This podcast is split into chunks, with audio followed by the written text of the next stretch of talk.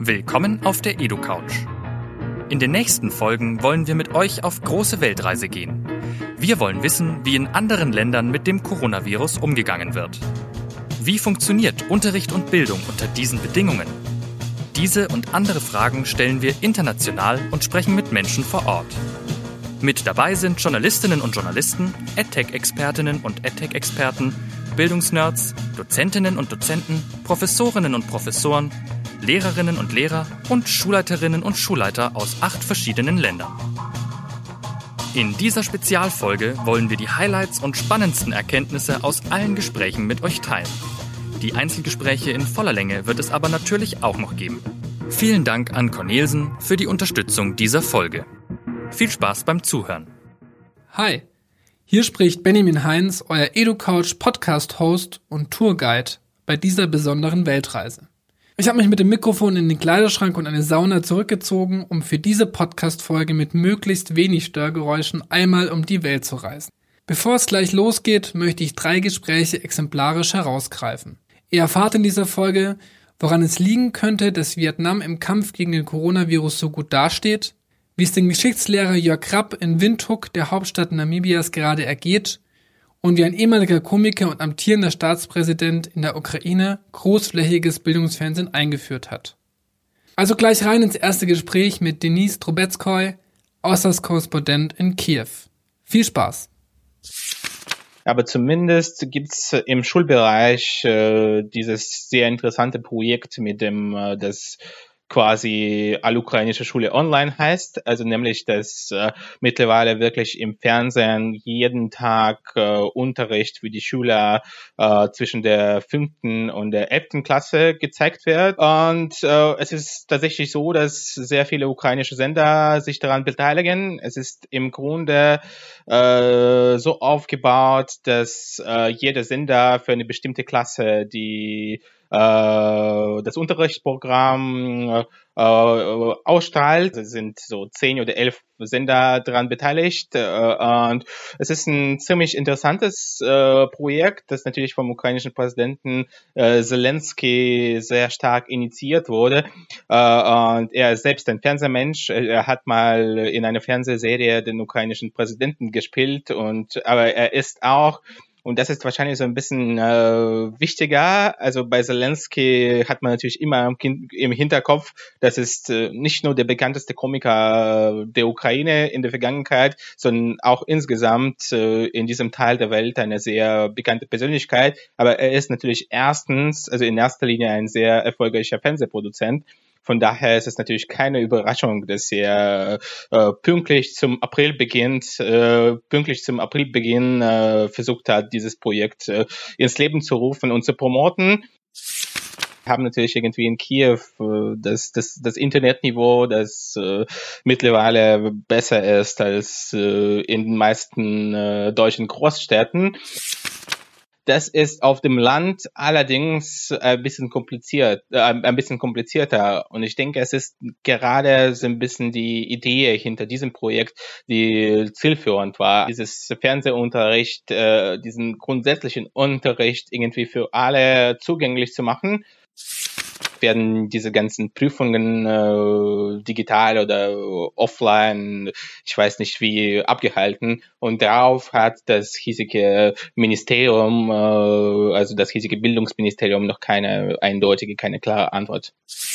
Und das kommt ab und zu eine bekannte Person, äh, äh wie zum Beispiel die, die, die, die erste Lady der Ukraine, Olena Zelenska, die quasi auch zu einem Unterricht gekommen ist, äh, bei dem äh, eine Lehrerin ziemlich groben Fehler gemacht hat. Und das überrascht mich dann auch wiederum nicht wirklich. Also wenn du jetzt plötzlich als einfache Lehrerin ähm, und da wurde jetzt wirklich nicht besonders ausgewählt, weil da äh, wirklich die Zeit fehlte. Da hat man äh, Leute, die hier in Kiew bereit waren, auch für dieses Projekt quasi irgendwie gewonnen. Du musst irgendwie plötzlich vor der vor der First Lady unterrichten die dich dann auch fragt, äh, die auch am Unterricht teilnimmt. Äh, und das ist auch so eine ganz besondere Stresssituation für viele. Das kann ich mir äh, ganz gut vorstellen. Als nächstes reisen wir Richtung Westen. Ich spreche mit Svenja Bousson in Paris Gründerin des LearnSpace und absolute EdTech-Expertin die äh, natürlich waren die Lehrer überhaupt nicht vorbereitet und man hat ihnen einfach gesagt, ja, ihr müsst jetzt von, von heute bis auf morgen müsst ihr jetzt eure ganze Pädagogik ändern, das muss alles online gehen und natürlich war die große Panik da, ähm, weil ähm, die natürlich waren ähm, die ganzen äh, digitalen Tools von dem Staat nicht bereit, diese ganzen Lehrer auf einmal zu willkommen. Und ganz schnell haben sich Lehrer anders organisiert und andere Tools benutzt, obwohl äh, der französische Ministerium für Bildung gesagt hat, nein, kein Google Classroom, kein Zoom, nein, nein, nein, ihr müsst die Tools benutzen, die wir euch geben. Und äh, ja, die Lehrer haben ganz, äh, ganz schnell, äh, ganz viele Lehrer haben natürlich dann ähm, dieses, diesen Shift gemacht und jetzt benutzen sie sehr viel diese ganzen Tools. Google Classroom ist ein großer Hit und natürlich auch dann Zoom und dann ein anderes Tool, es heißt Discord.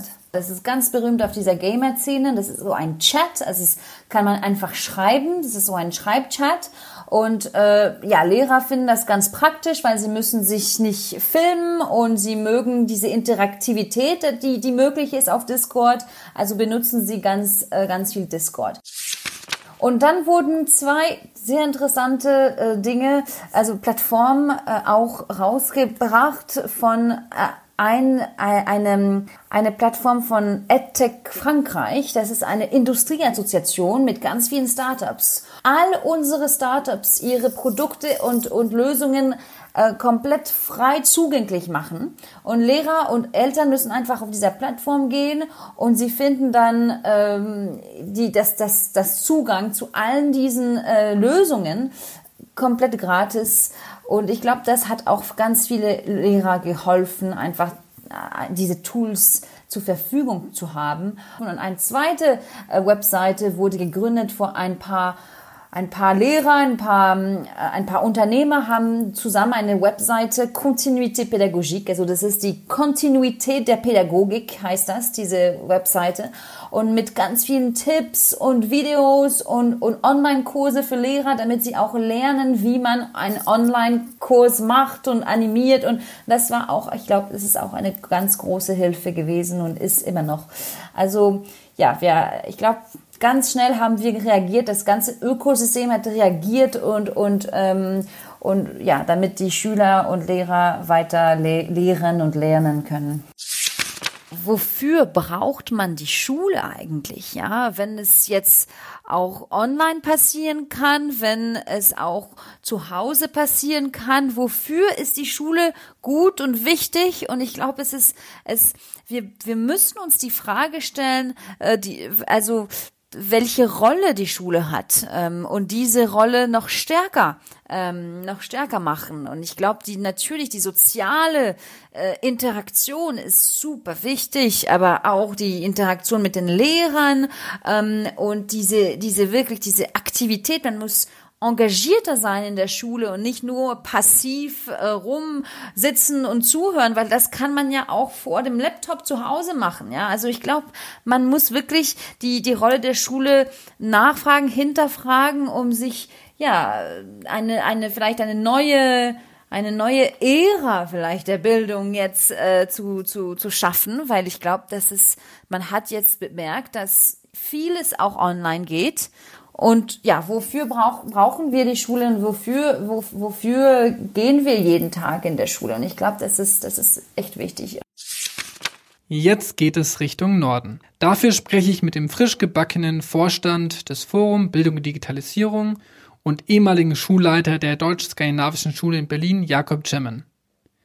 Der selbstbetitelte Bildungsnerd aus Dänemark berichtet über das Homeschooling in seinem Heimatland. Ähm, was natürlich da eine grundlegende Unterschied ist, dass alle Schulen in Dänemark eine Lernplattform haben. Das ist sozusagen eine Forderung vom Staat ähm, und die ist vor ja so sechs, äh, ja fünf, sechs Jahren eingeführt worden. Das heißt sozusagen die Grundlagen, ähm, um digital zu arbeiten, ist da oben viel viel weiter. Naja, ich glaube, das ist ganz wichtig, dass man sagen muss, die Infrastruktur muss stehen. Also äh, alle Schülerinnen und Schüler müssen die Möglichkeit haben, mit Endgeräten zu arbeiten dass man auch in Dänemark und in Schweden und in Norwegen über gute digitale Didaktik und wie arbeite ich auch kreativ mit den Bereichen, ähm, ist, ist gar keine Frage.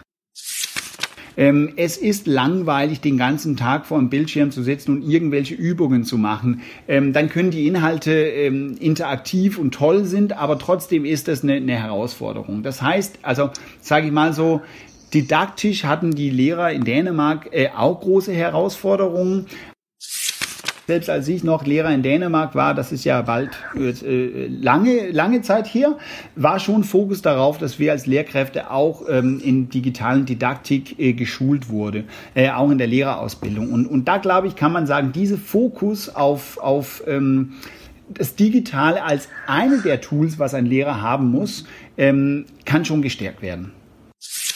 Es ist ganz wichtig, dass alle Schulen ein funktionierendes Lernmanagementsystem haben müssen. Lernplattformen, wo es die Möglichkeiten gibt, auch Kommunikation. Wir haben ja gesehen, dass hier in Deutschland ähm, an viele Schulen hakt es an den ersten Tagen an, an so ganz basale Sachen wie, wie kommuniziere ich mit meinen Schülerinnen und Schülern, wie kommuniziere ich Schule Eltern oder, oder noch schlimmer, wie kommuniziere ich eigentlich Schulleitung zur, zur, zur Mitarbeiter. Bei uns haben wir nur eine Schule, in Anführungsstrichen eher 1 bis 10, aber da sind die Klassen 1 bis 6 geöffnet worden. Ähm, ich habe unglaublich ähm, süße Bilder, aber auch, ähm, auch wirklich ähm, überlastete Lehrer gesehen, die versuchten, eine erste Klasse irgendwie sich getrennt zu halten, in den Pausen mit zwei Meter Abstand und, und, und Spiele im Hof zu machen, wo man nicht zusammenkommen dürfen. Also es ist ja wirklich echt eine schwierige Sache, wo man sa hätte sagen können, dass, dass größere Schüler vielleicht das äh, noch besser hinkriegen können. Ich glaube, ohne dass ich Politiker oder Bildungsforscher bin, ähm, zu meinen, dass es damit zu tun haben, natürlich, dass die Eltern, das hören wir ja auch von Deutschland, natürlich unglaublich überfordert sind, auch wenn ich drei ähm, kleine Kinder zu Hause haben und ich selber alleine bin und muss ähm, 40 Stunden Homeoffice leisten. Das ist eine Aufgabe, die nicht zu leisten ist. Weiter geht's nach Istanbul. Dort spreche ich mit Mona Aykul, digitale Bildungsexpertin und Dozentin an der Türkisch-Deutschen Universität. Los geht's! Wurde sofort auch äh, im ganzen Land der Online-Unterricht eingestellt. Also das heißt, dass äh, das Bildungsministerium der Türkei für die Schulen also Grundschule und Gymnasium und so weiter, äh, Online-Unterricht angeboten hat. Die haben ihr eigenes System, so ein LMS-System vom Bundesminister, äh, vom Ministerium der Bildung. Und ähm, die Unterrichte werden über den Fernseher sozusagen auch durchgeführt. Für die, die halt nicht ähm, einen Computer oder irgendwie ein Tablet oder so haben. Jetzt sind wir sozusagen, also ich nenne es in der zweiten Phase. Die erste Phase war so eine Schockphase, also wo man äh, so ein Notla in der Notlage eben eine Lösung gesucht hat. Jetzt merkt man, okay, also äh, Videokonferenzen, Online-Unterricht halten, das ist schön, aber man braucht mehr und das ist die Interaktion und das ist eben äh, das, die Nachhaltigkeit des Inhaltes, des Contents und so weiter. Und jetzt kon konzentrieren sich auch sehr viele darauf. Und äh, diese Unterrichte werden dann über den Fernseher nach einem Lehrplan, also sie haben ein festes Programm, die ganzen Schüler, also für jedes Fach eine bestimmte Uhrzeit. Und je nachdem ähm, bekommen sie dann den Unterricht über, über das Fernsehen. Bei uns an der Universität, wir haben ähm, 3500 Studenten jetzt gerade, wir sind eine neue Uni 3500 äh, Studenten und dann haben wir noch ungefähr 500 also Lehrkräfte sozusagen, Dozenten und Professoren und wir sind innerhalb von zehn Tagen auf das äh, Online-System rübergestiegen. Also das ist dann schon eine Herausforderung. Diese ganze Motivation hätte ich mir auch gerne im Präsenzunterricht gewünscht, aber jetzt äh, hilft die Technologie uns, dass wir ähm, eben eine ganz andere Seite sehen an der Sache. Also es heilt uns auch ein bisschen zurzeit. Es beschäftigt uns sehr gut, finde ich. Also wir haben äh, komische Zeiten. Wir können nicht raus aus den Wohnungen. Also in der Türkei ist äh, für, für Schüler und Kinder bis 20 Jahre Ausgangssperre. Und für äh, Personen ab 65 Jahren ist da auch Ausgangssperre. Und ich kenne viele Leute, die über 65 sind und jetzt online irgendwelche Kurse besuchen. Ich bin heute beim Einkaufen, habe ich mir jetzt echt überlegt, das sieht so aus, als ob du in so einem schlechten äh, amerikanischen Film sitzt, ne, mit den ganzen Masken und so weiter. Bei uns ist es ja eh schon seit längerem Pflicht. Es wird nicht mehr so sein, wie es vorher war, denke ich mal. Aber ich bin immer so ein optimistischer Mensch. Ich denke mir das immer im Positiven. Okay, es wird nicht mehr so sein, wie es vorher war.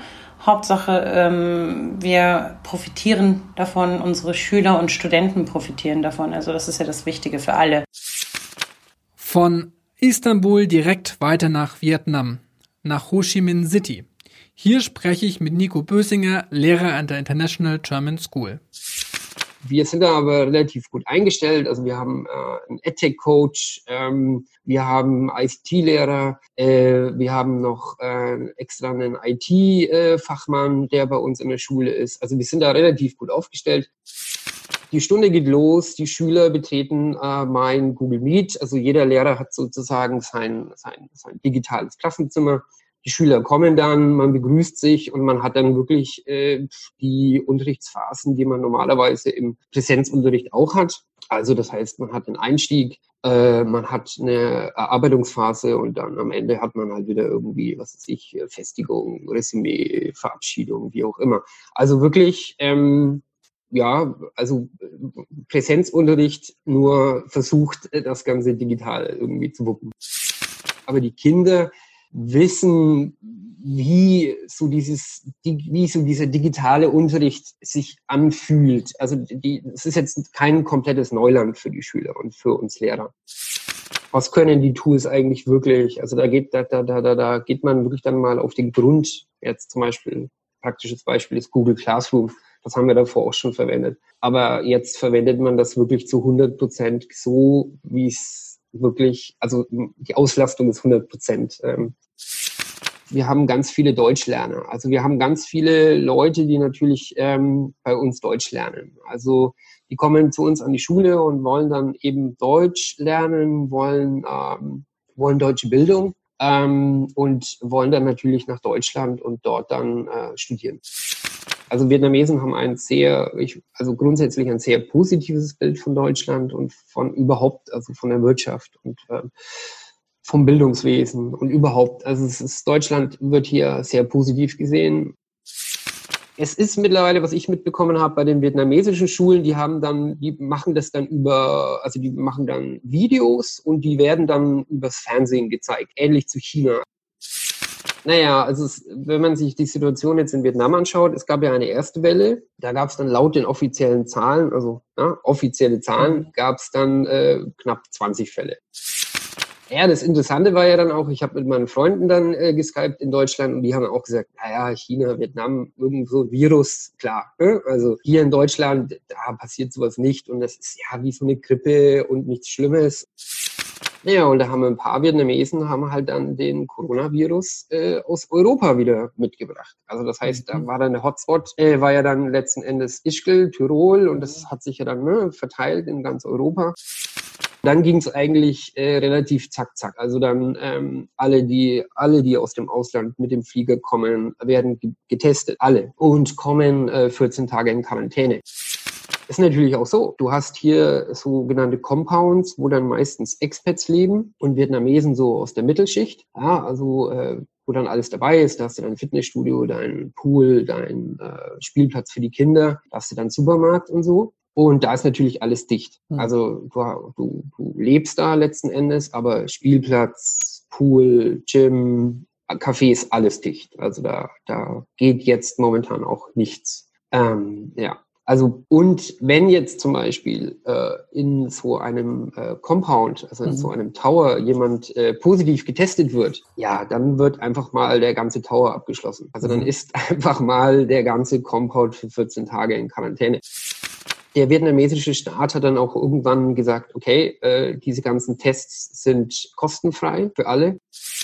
Ja, es ist teilweise natürlich war oder war und ist die Situation surreal. Ja, also gerade was ich vorhin schon so skizziert habe, so dieser, dieser, dieser Change, so, ne? Also hier geht's los, äh, hier so China, Vietnam und in Deutschland, wir lächeln das alle so ein bisschen und dann auf einmal geht's dann in Deutschland rund und hier ist es relativ hm, äh, ruhig.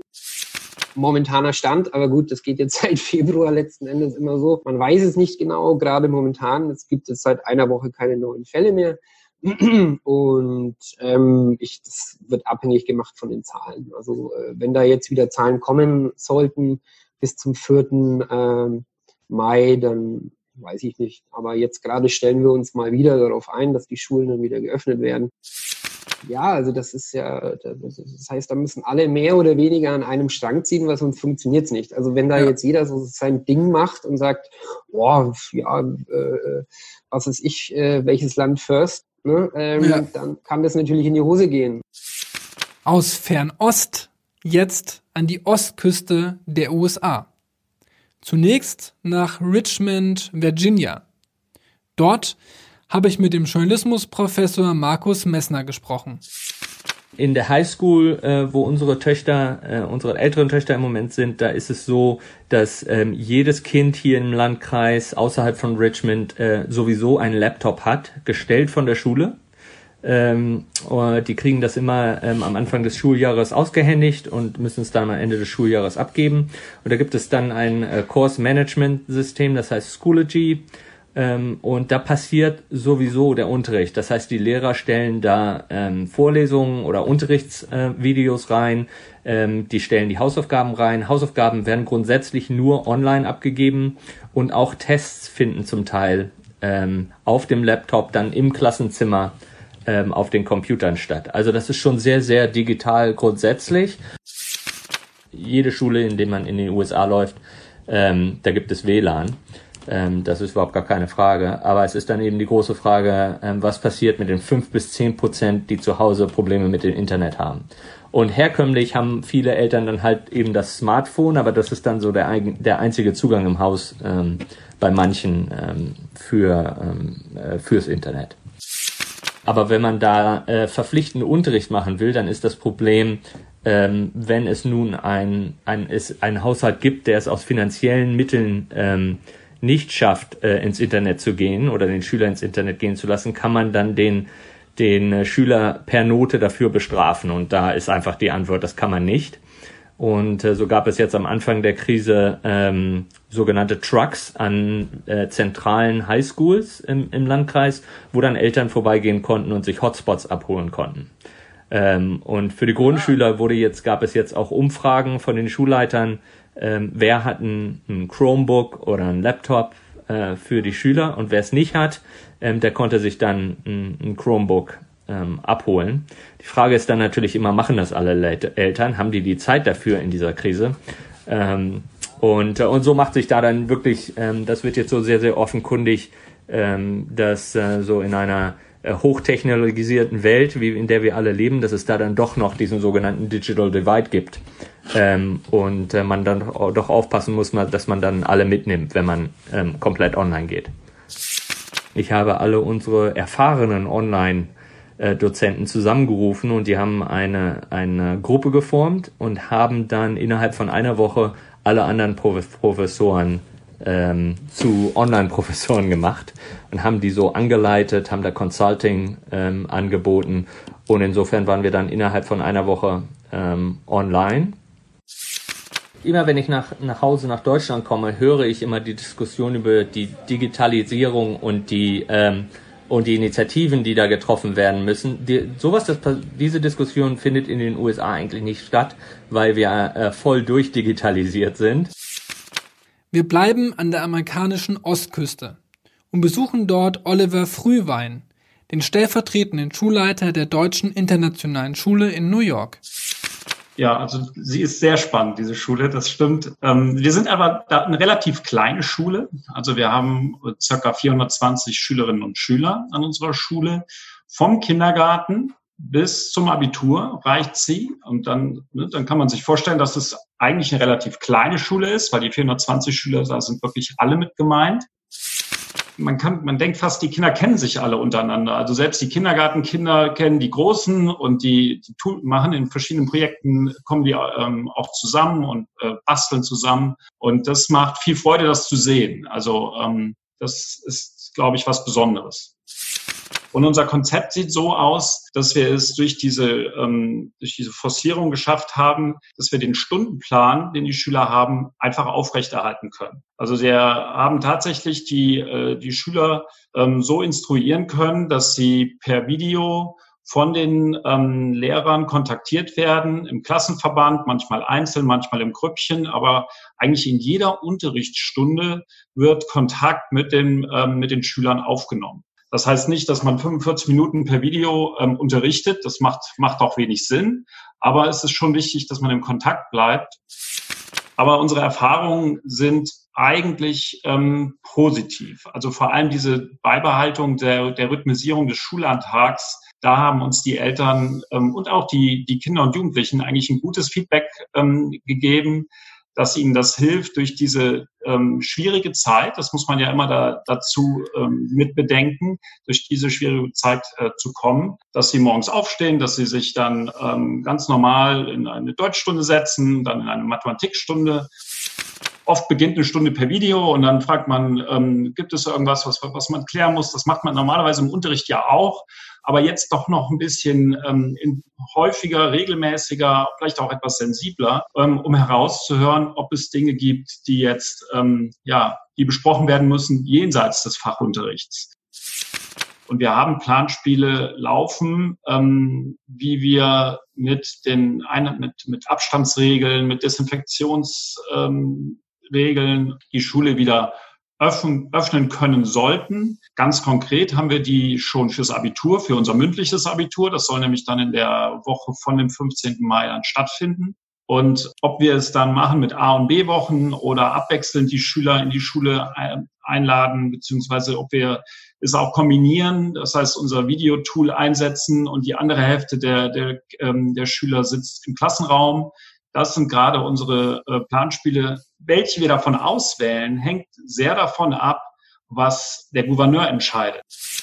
Und hier haben wir auch ähm, das große Glück, dass wir eine, eine Schulnurse haben, also eine Krankenschwester, die uns auch sehr unterstützt bei diesen und auch interpretiert, was die, was der Gouverneur von New York von uns fordert. Sie ist selber auch Amerikanerin und kann das ähm, deutlich besser interpretieren, als wir das als, als Deutsche können, weil das politische System natürlich hier auch ein bisschen, ein bisschen anders gestrickt ist als in Deutschland.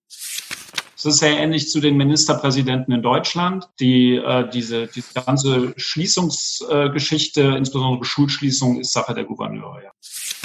Es hat die, äh, die Schul- und auch die Unterrichtsentwicklung ähm, enorm weitergebracht, weil einfach diese die Notwendigkeit der, der Schulung nicht nur von, von Lehrern, sondern auch von Schülerinnen und Schülern da war. Und ähm, beide Gruppen haben unglaublich viel gelernt im letzten Monat. Last but not least, zum Abschluss unserer großen Weltreise begeben wir uns in die Hauptstadt Namibias, nach Windhoek. Dort spreche ich mit Jörg Rapp, Geschichtslehrer an der Deutschen Schule. Also wir sind eine Schule mit ähm, über 1000 Schülern. Es werden zwei Abschlüsse angeboten. Ein Abschluss ist der englische, namibische Abschluss und der andere Abschluss ist das DIA, das deutsche internationale Abitur. Wie kann man sich die Schule vorstellen? Ähm, es ist ein relativ großes Gelände. Ich finde sehr modern ausgestattet mit Smartphones und Internetanschluss in jedem Raum. Ähm, Im deutschen Zweig haben wir einen Schnitt von ungefähr 20 Schülern pro Klasse. Und angegliedert ist auch noch ein relativ großes Sportgelände, da Sport in Namibia sehr, sehr groß geschrieben ist. Mhm. Ähm, wir haben relativ breit gefächertes Nachmittagsprogramm, was tatsächlich über Tauchen, Fußball, Spanisch AG, Mountainbiking, Debating und vieles mehr reicht, ähm, sodass diese Schule in Windhoek, würde ich sagen, schon eine eine der besseren ist, aber vor allen Dingen in Namibia auch die einzige Schule, die das deutsche internationale Abitur anbietet. Namibia war ja ursprünglich deutsche Kolonie mhm. und ähm, aus dieser deutschen Kolonialzeit gibt es tatsächlich noch sehr viele Familien, die hier sind. Gesprochen hast, dieser, dieser Mix der Kulturen, der wird auch zum Mix der Sprachen. Also meine Schüler wachsen nahezu alle dreisprachig auf mit Englisch, Deutsch und Afrikaans, zumindest im, im, im deutschen Zweig. Und da wird die Sprache dann auch immer sehr äh, schön und originell vermischt. Das heißt, in einem Satz kannst du dann durchaus drei Sprachen wiederfinden. Ähm, wir machen das über Google Classroom. und das funktioniert ähm, eigentlich recht gut. Die Schule war da nicht darauf vorbereitet, muss ich sagen, und äh, hatte sechs Tage Zeit für über 1000 Schüler diese Plattform einzurichten. Und unser IT-Team hat da, glaube ich, Unmenschliches geleistet und innerhalb von sechs Tagen ähm, wirklich diese Plattform so gestaltet, dass jeder unterrichten kann. Und ähm, mein Alltag sieht jetzt so aus, dass ich meine Klassen in meinem digitalen Klassenzimmer habe und ähm, dass ich morgens zwischen sieben und acht ähm, anfange, meine Klassen zu betreuen. Also ich habe äh, für die verschiedenen Klassen ähm, Sprechstunden, mhm. in denen ich im Online-Stream sozusagen direkt verfügbar bin für die. Die können direkt Fragen stellen und diese Fragen werden dann auch direkt von mir beantwortet. Eine Besonderheit in an der DHPS in Windhoek ist, dass wir ein Heim haben für Farmkinder und die Farmkinder dann teilweise von zwei bis 400 Kilometern Entfernung anreisen und unter der Woche im Heim sind. Ähm, die sind momentan auf ihren Farmen und da ist die Internetverbindung natürlich nicht immer super und äh, da muss man sich dann tatsächlich auch was, was einfallen lassen. Englisch haben wir zum Beispiel jetzt angefangen, die Lektüre zu lesen ähm, Im Lockdown, die Schüler, die in Windhoek sind, konnten sich das an der Schule abholen, aber denen auf der Farm mussten wir das dann einfach per PDF zukommen lassen. Mhm. Das ist sehr schwierig zu sagen, weil es bei den Staatsschulen natürlich auch ähm, Unterschiede gibt. Es gibt durchaus ähm, Vorzeigestaatschulen, die relativ gut ausgestattet sind, immer noch schlecht im Vergleich zu, zu deutschen Schulen, aber trotzdem für die Verhältnisse hier relativ gut. Ähm, es gibt aber auch andere Staatsschulen, ähm, von denen man hört, die dann 60 und mehr Kinder in einer Klasse haben und ähm, kein Geld da ist für Kopien und die der Staat hier teilweise Strom- und Wasserrechnungen dann nicht bezahlen kann. Also sowas hört man auch. Und während des Lockdowns war die Lösung jetzt ganz einfach. Diese Schulen werden einfach geschlossen. Mhm. Also die sind geschlossen geblieben und letzte Woche das Ministry of Education gesagt, wir probieren das mit äh, Long Distance Learning beziehungsweise E-Learning, ähm, um diese Woche festzustellen, dass zwei Prozent der Schüler einen Internetanschluss haben.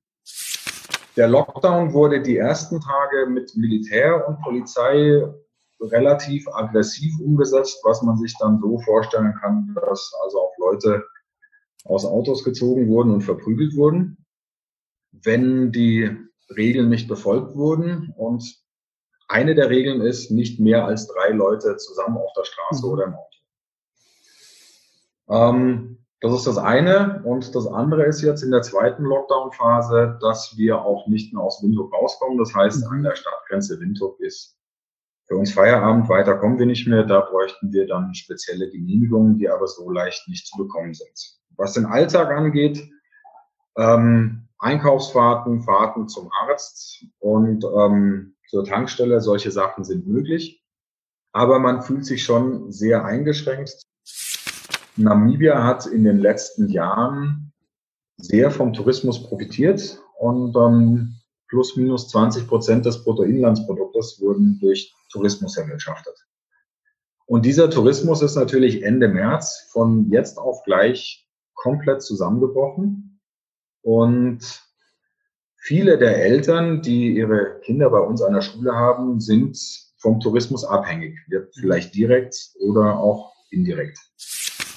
Es dreht sich gerade alles nur um dieses Virus und darum, wie es denn weitergehen könnte. Ähm, wir haben, oder ich habe an der DHPS in Windhoek dieses Jahr mein, mein letztes Jahr und ähm, wir würden eigentlich Ende des Jahres zurückgehen. Ähm, momentan, muss ich ganz ehrlich sagen, weiß ich ja noch gar nicht, ob oder wie ich zurückkommen kann nach Deutschland. Ich glaube, es sind 82 oder 83 Intensivstationsbetten. Mehr nicht fürs ganze Land. Und da fragt man sich schon, was, wie wird es uns ergehen, wenn, wenn hier die große Corona-Welle eintrifft. Ich hoffe nach wie vor, dass Namibia wie durch ein Wunder verschont bleibt. Ich hoffe, ihr fandet diese Weltreise genauso spannend wie ich. Die einzelnen Gespräche gibt's demnächst auf diesem Kanal in voller Länge. Wenn euch die Folge gefallen hat, teilt sie gerne mit euren Freunden und abonniert die EduCouch. Auf Wiederhören und vielen Dank fürs Zuhören. Das war's mit der EduCouch. Wir bedanken uns beim Cornelsen Verlag für die freundliche Unterstützung dieser Ausgabe. Bis zum nächsten Mal.